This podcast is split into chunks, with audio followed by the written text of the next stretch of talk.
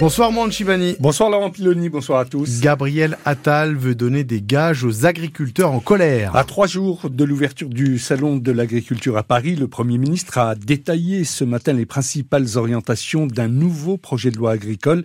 Il a annoncé une troisième loi EGalim d'ici l'été pour améliorer le revenu des agriculteurs, des facilités pour l'emploi de saisonniers étrangers dans les fermes et l'abandon de l'indicateur servant à réduire l'usage des pesticides au profit d'un indicateur européen.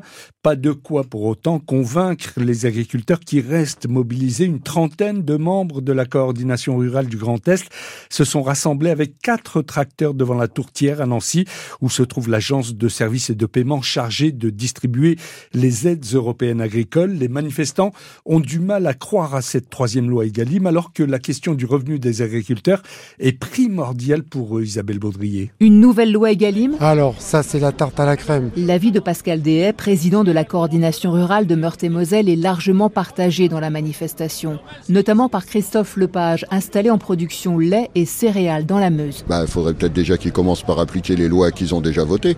Il y a vraiment une mensuétude vis-à-vis de la grande distribution des industriels.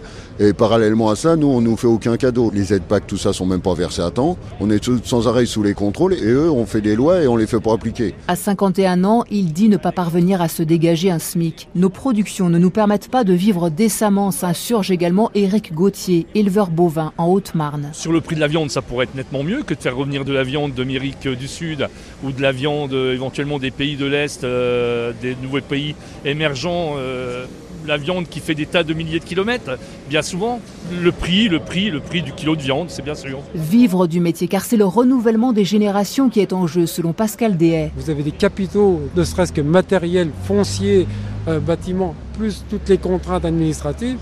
Je ne vois pas comment on peut installer des jeunes à leur dire dans 5 ans vous allez avoir un revenu, fonder une famille comme n'importe quel citoyen. Non, pas possible. Un agriculteur sur deux partira à la retraite d'ici 2030. Voilà, et un peu plus tôt euh, ce matin, ce sont les jeunes agriculteurs qui ont mené une opération coup de poing à Toul, où ils ont déversé du fumier devant la sous-préfecture et devant le centre des finances.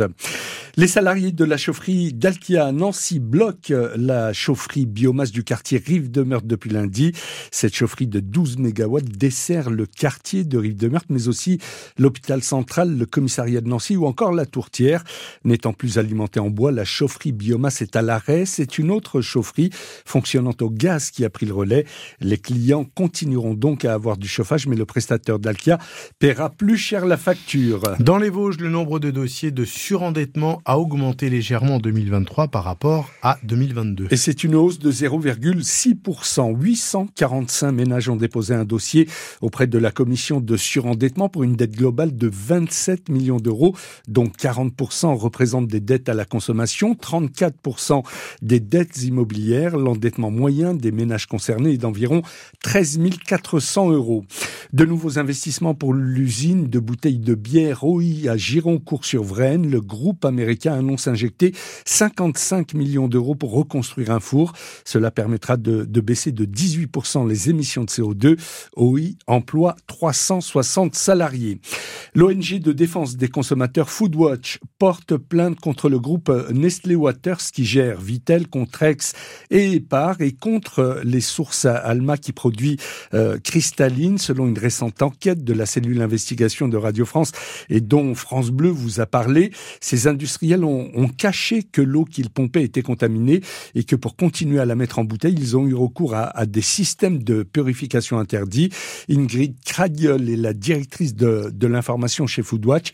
Elle explique ce qu'elle attend de cette plainte il nous semble que personne n'est au-dessus des lois, pas même les multinationales comme Nestlé ou des grands groupes comme Alma qui commercialisent quand même l'eau la plus vendue en France, qui est la, la cristalline. Donc ce qu'on espère finalement, c'est faire la lumière.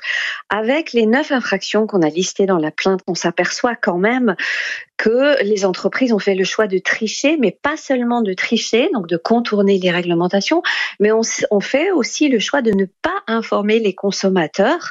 Et on s'aperçoit aussi, grâce à l'enquête de la cellule d'investigation de Radio France et du Monde, que les autorités étaient au courant. Donc en fait, ce qu'on questionne également avec cette plainte, c'est le rôle de l'État. Il faut savoir que euh, la France, quand elle est au courant d'une fraude, est censée informer quand même les autorités européennes et les pays voisins, les États membres euh, qui en Europe achètent aussi potentiellement ces eaux.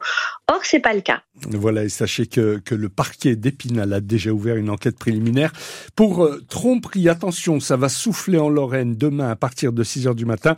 La région est placée en vigilance jaune au vent dès la matinée. On attend des rafales de 60 à 70 km heure et, ça va s'intensifier en fin de journée avec des rafales cette fois jusqu'à 90 km heure, ponctuellement même 100 km heure entre 16h et 20h.